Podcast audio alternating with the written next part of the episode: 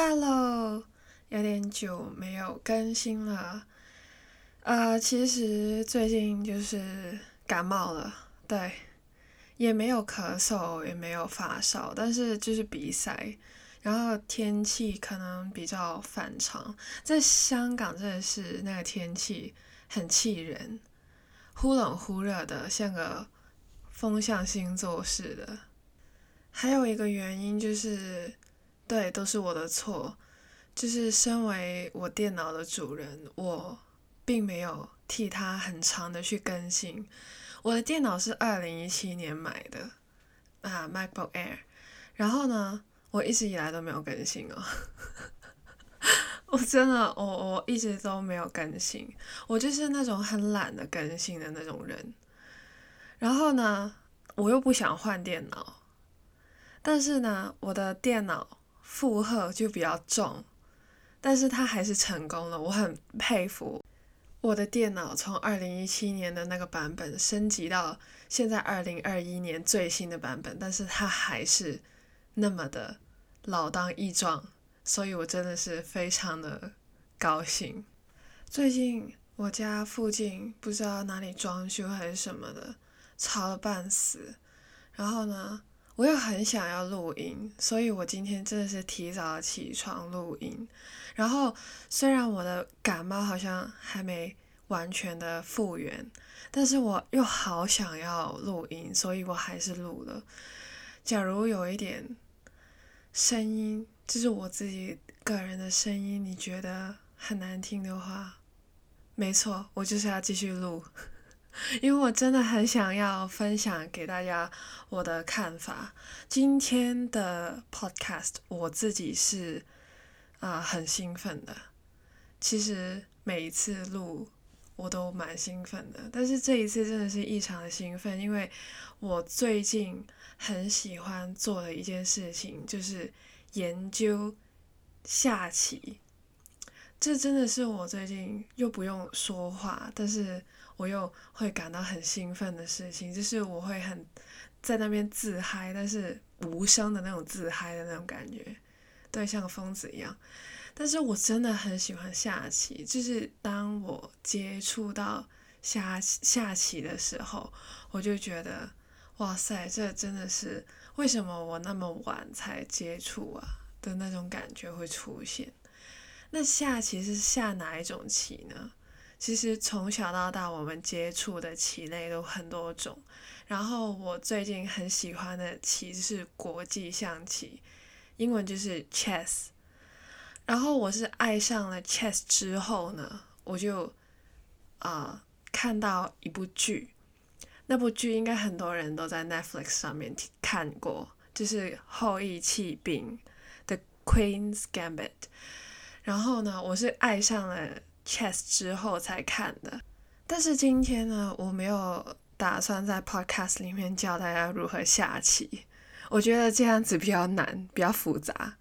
我今天呢，想要跟大家说的是，我看完之后，我觉得女主很值得我去研究，她那个性格，她那个人格，她的十六型人格，很值得我去关注，所以。我就弄了这样的一个 podcast，告诉大家我看完之后，我分析出来女主的人格。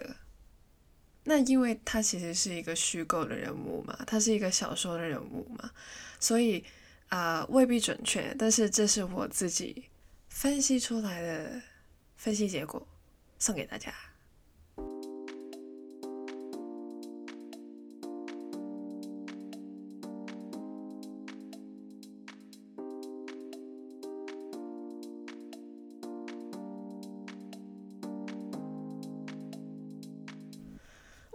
今天的这个 podcast 会不会有雷呢？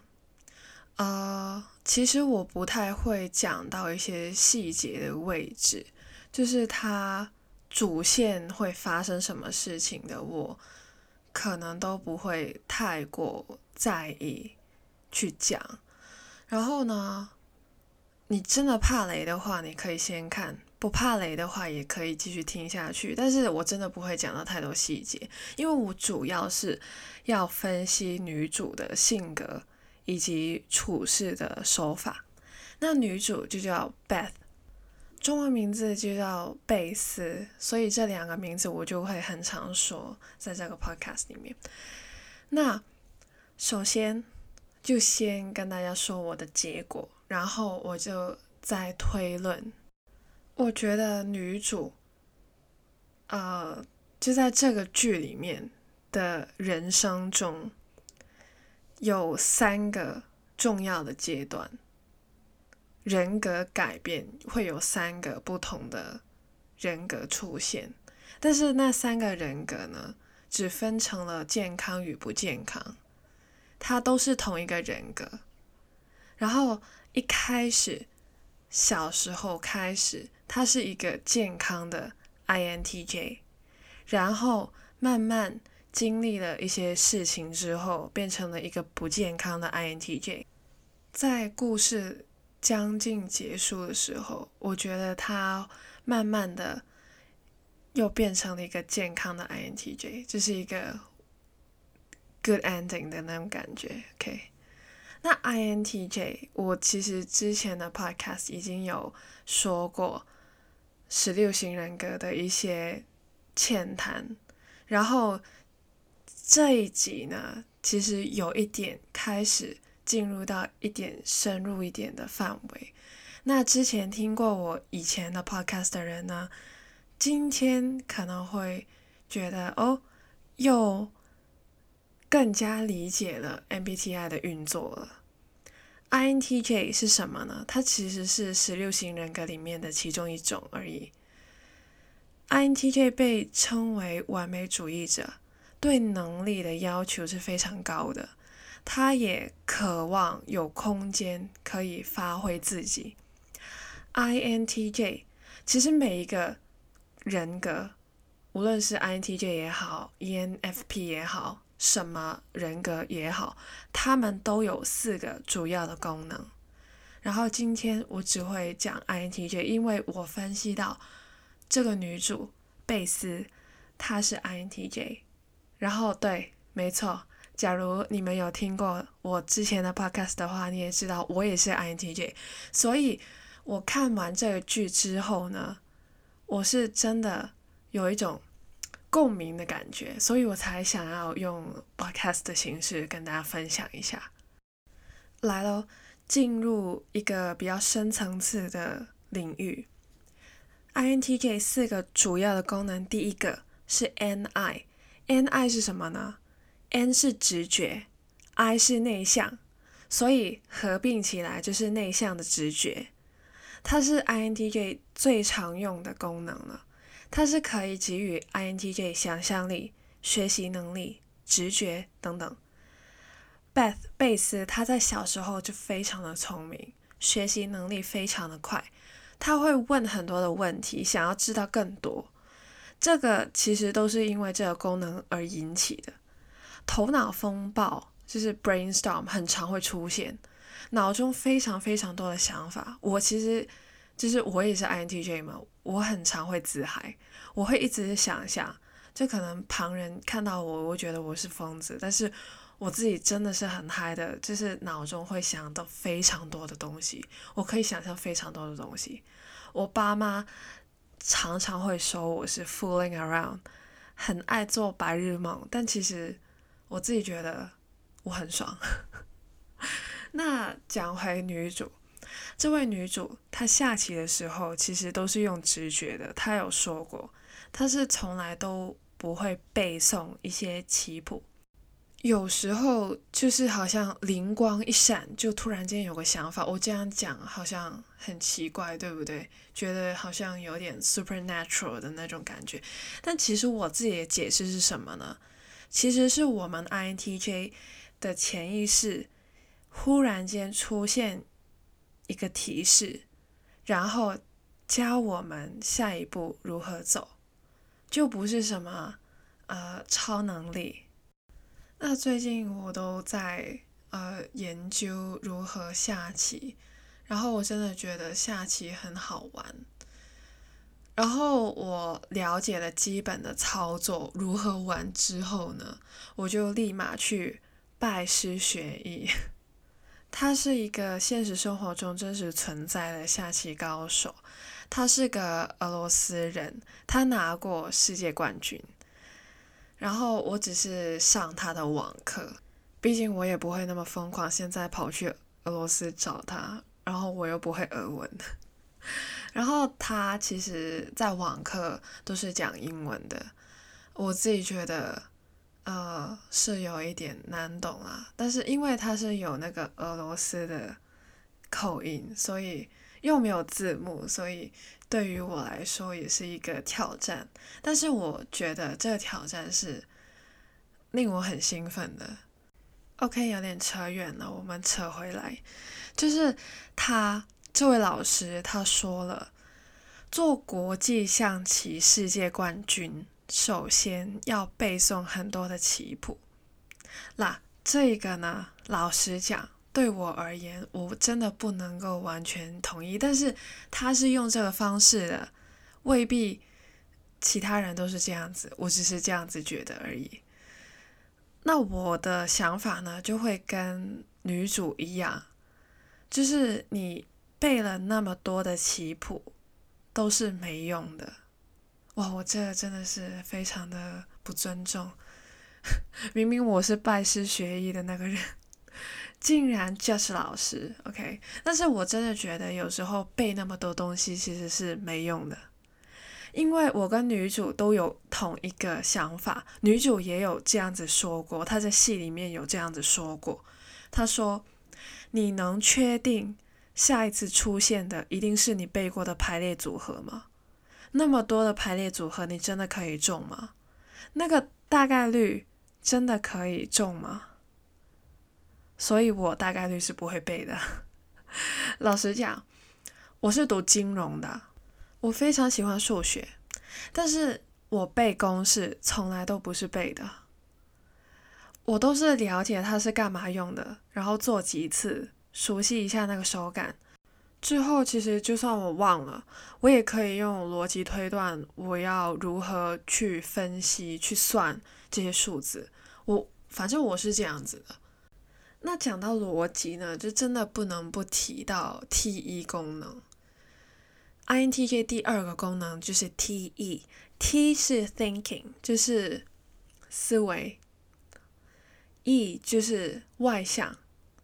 那对于 INTJ 来说呢，T-E 就是它第二功能，也就是外向思维、客观的逻辑，蛮强调效率的，还有成本效益。这个呢，我个人认为，对于我们处理事情，甚至是呃学业啊、工作啊什么的，都有非常大的贡献。它是一个上天给予我们的一个天赋能力。其实每一个人格都有一些特别的特征，所以有一些特别的礼物，所以不用去啊听完觉得啊我想要变成 INTJ，INTJ 真好什么的。其实每一个人格都有自己独特的一面，然后我待会会分析，待会会带你们进去看 INTJ 最可怕的那一面，就是不好的那些面，现在都是好的。那怎么说呢？还是说女主好了，女主贝斯 Beth，Beth 她是非常能够坚定的以目标为导向。她年纪轻轻的时候已经定下了她的目标，之后一步一步行动的去实现。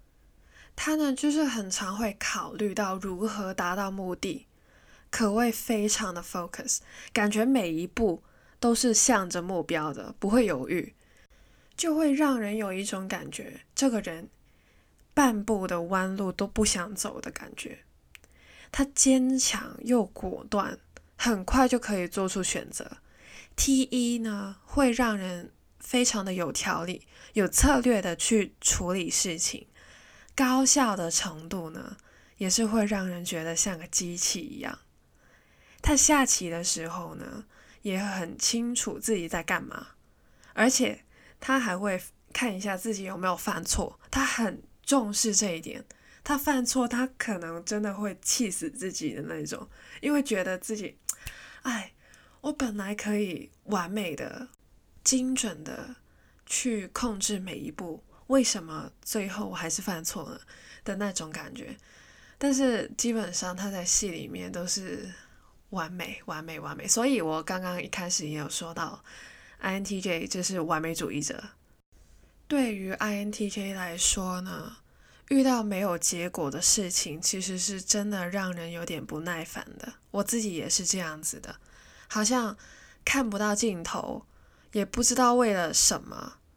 而 Beth 为什么他喜欢下棋的原因，是因为他会结束，他会看到结果，他可以赢。当然，那些奖品。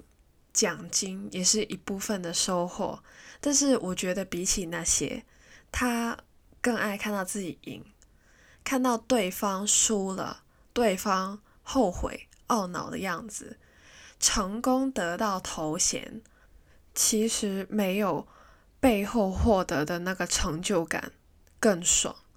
就是比起失误，我们更希望是。食物背后给予我们的一些无形的奖励，因为非常的专注于目的，所以非常懒得去理会一些无关痛痒的事情。那女主的话呢，就是 Beth，她是没有读书的，就算她很聪明，她是读书的料，但是她也不会把心思放在读书。我现在不是要跟大家说。不要读书，读书很重要，OK。但是做事情一定要有意义。什么意义？什么是有意义的事情？那对于 Beth 来说呢？就是要去打败俄罗斯人，成为世界冠军。他做了一个，假如我是他，我也会做的事情。我刚刚说了，他有这样的目的，他有这样的一个目标，他想要成为这样子的人。那他要做什么？我跟他会选择同一条路。首先，第一样，除了学下棋以外，OK，第一样一定要去学俄文，从语言入手。语言其实是一个非常 powerful 的东西，它是可以了解更多一个文化。我自己觉得，假如你真的是想要了解一个国家的话呢？最好就是从语言入手。从语言入手有什么好处呢？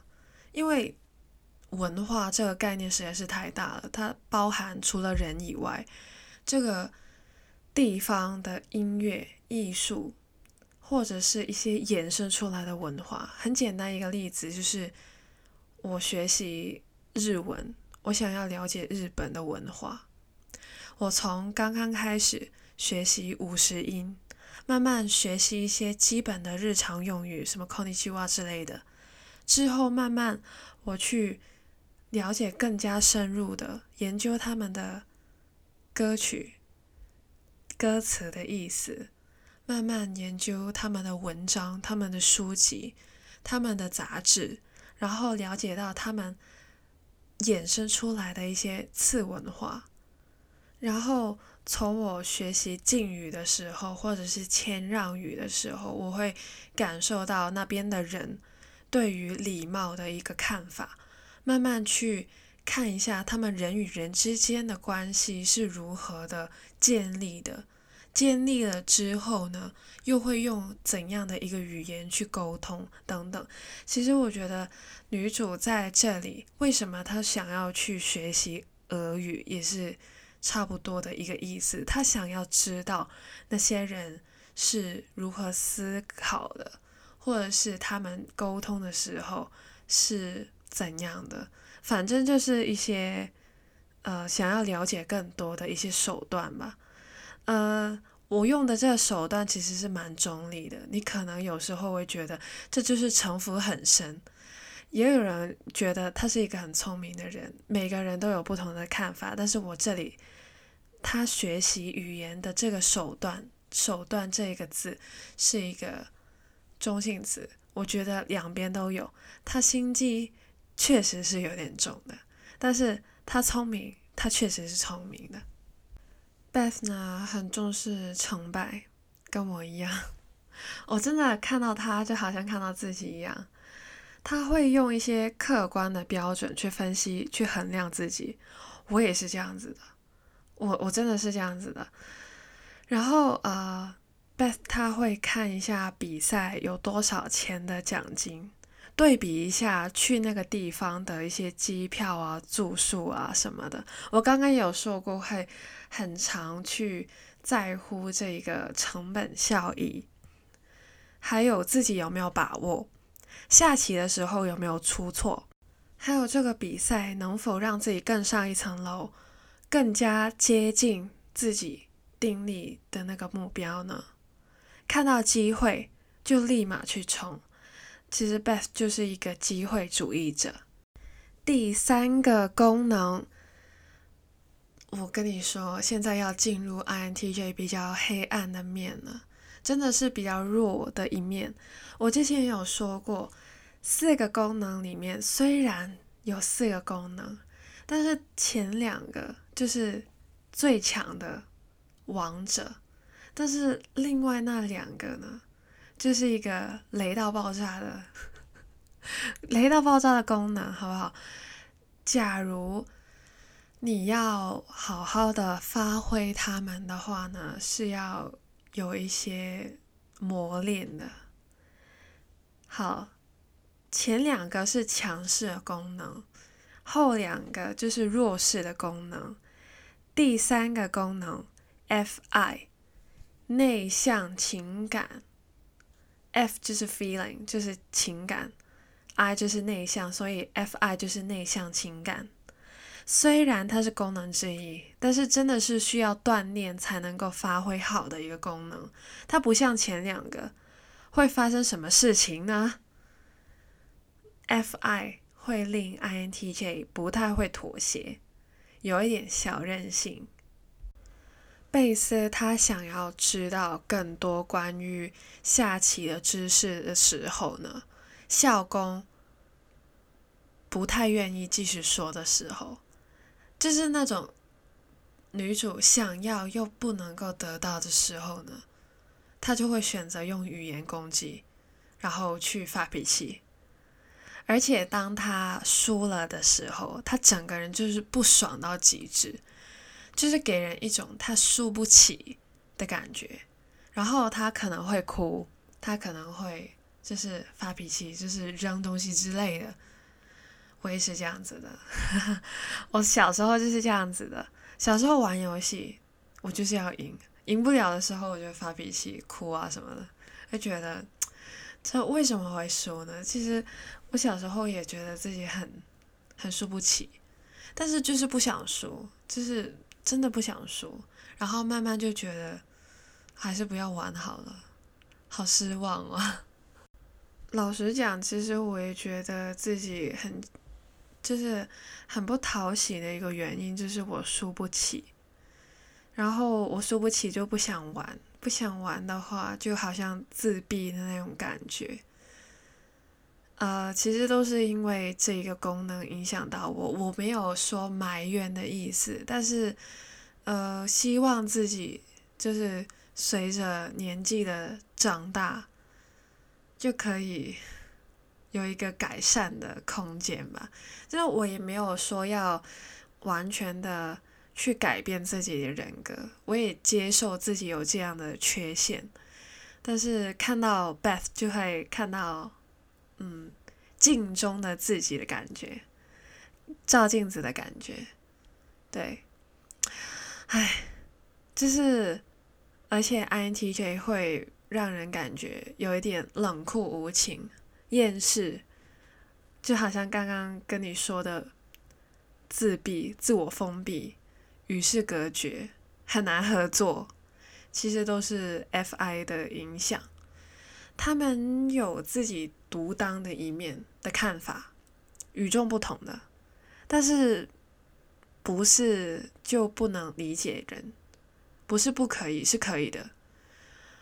呃，虽然我觉得我自己很难相处，缺点就是多于反省，但是有个东西我真的是会把它当成我的优点，就是我的同理心，我的共情能力很强。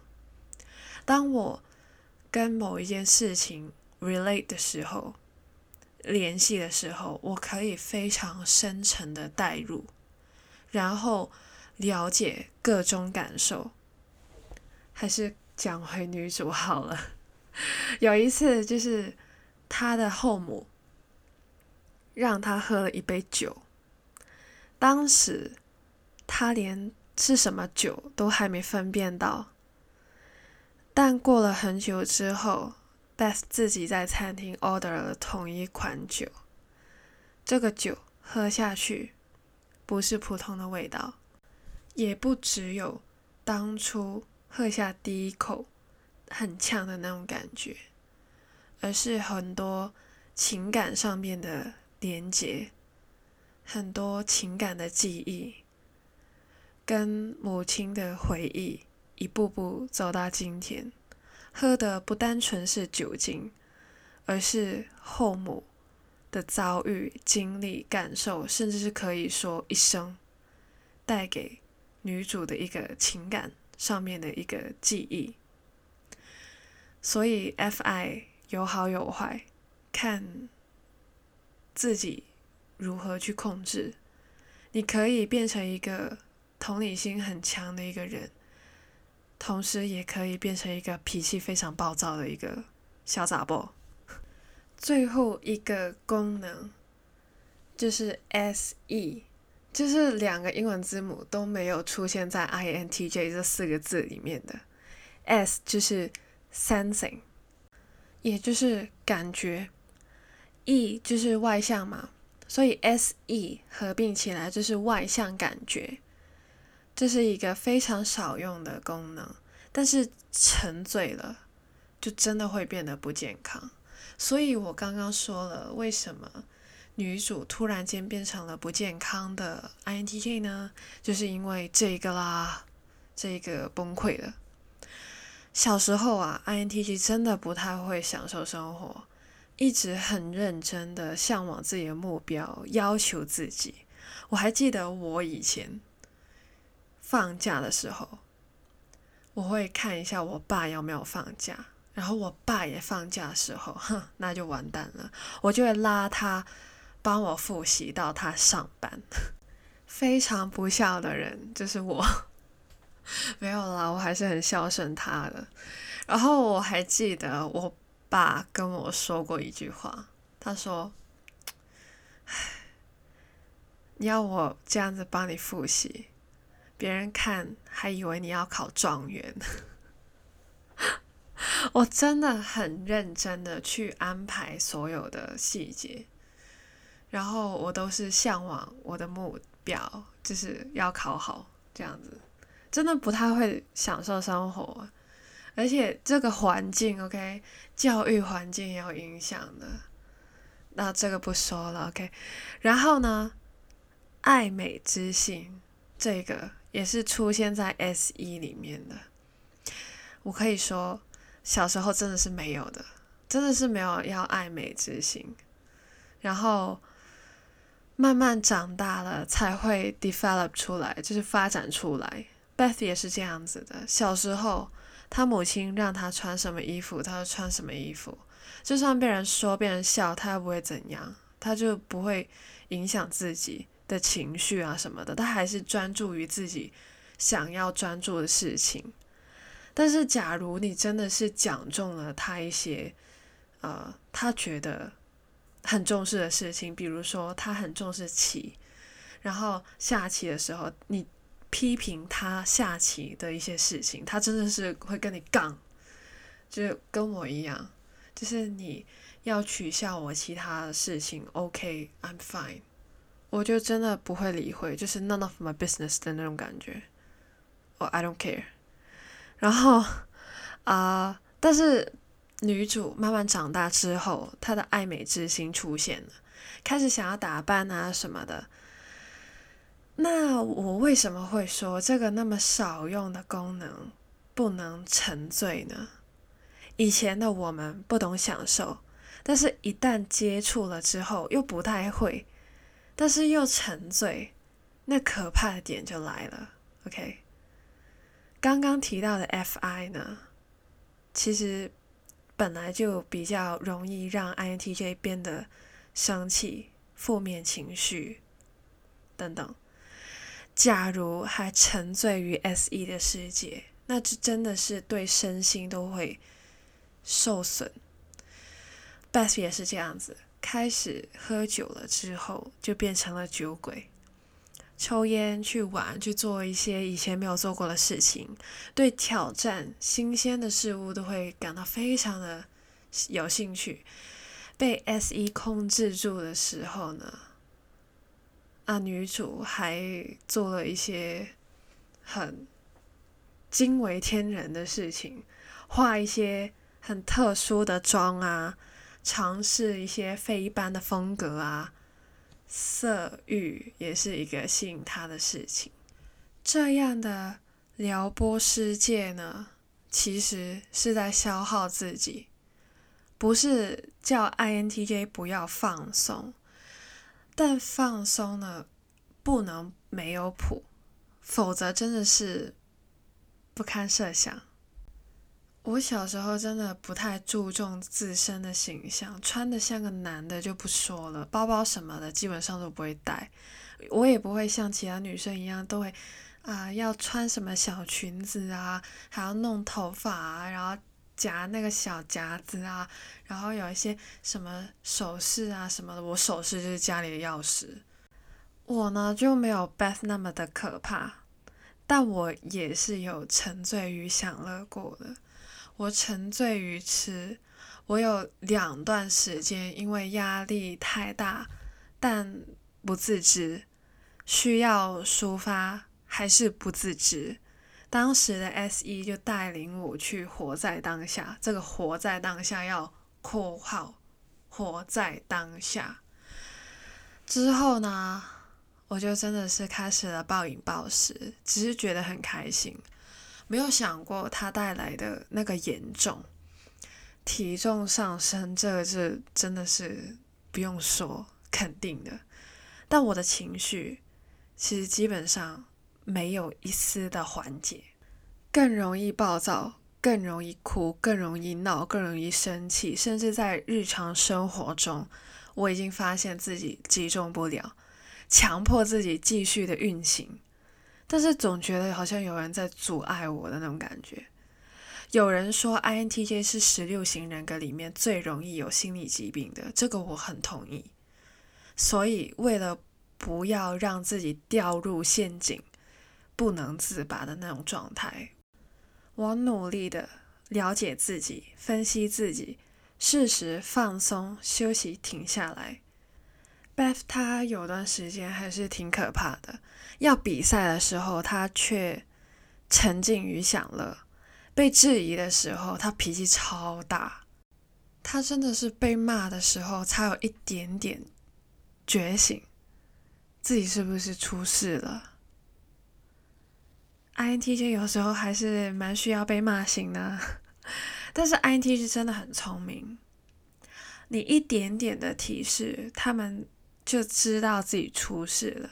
然后他们就会有应对的措施，所以我可以说，伶牙勒马对 INTJ 来说挺有效的，至少我这个 INTJ 是这样子觉得的。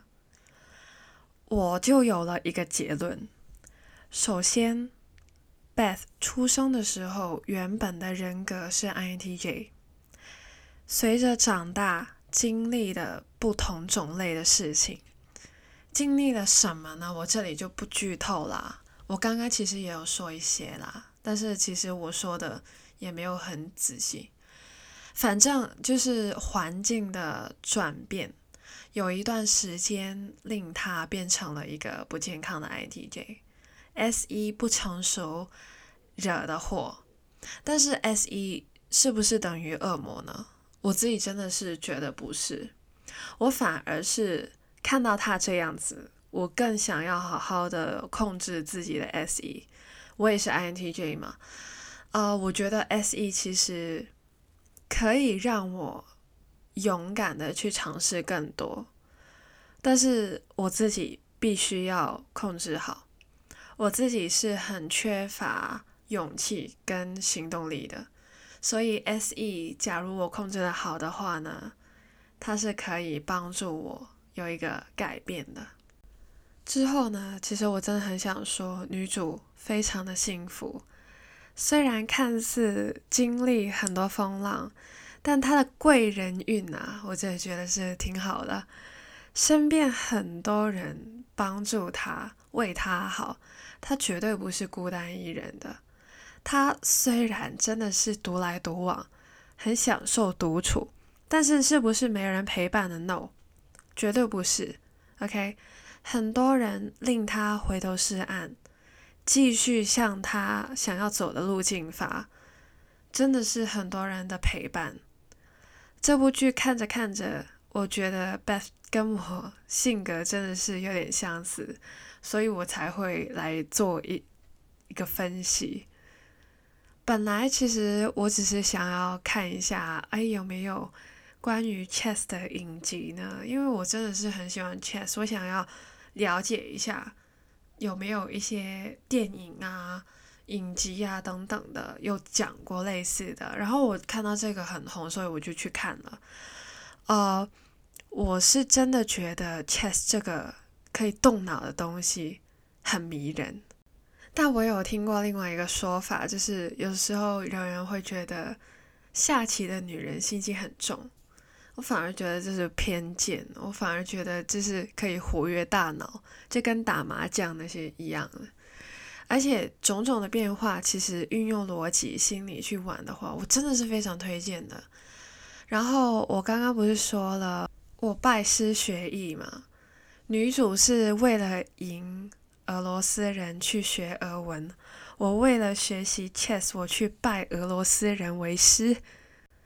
我觉得我是有能力去学习 chess 的，我也有信心可以 handle，所以我就拜师学艺啦。不过我没有要当世界冠军，我只是想要了解更多关于 chess 的美而已。那希望大家都可以找到自己的目标，无论是大目标还是小目标，都可以像 INTJ 一样去尝试。运用逻辑思考去铺一条路给自己。今天带大家用一部剧的主角去深入了解了 INTJ 是怎样的一个人格。还是那一句，我不是专业的，这是我自己的观察，还有收集回来的资讯做分析的一个结果。其实我分析完之后呢，就是觉得好像。照镜子一样，也看到自己更深层次的自己，然后也回顾过去，看到自己落魄的自己，反思了不少，感觉更加了解自己。我希望大家都可以找到一个这样的自己。其实自己是看不到自己的，我们都是要靠镜子。才会反射到自己，所以别人看到的跟自己看到的可能不一样。我尽量用一些客观的角度去分析、了解自己，希望大家都可以好好的利用十六型人格这一个工具。That's all for today. See you later, bit.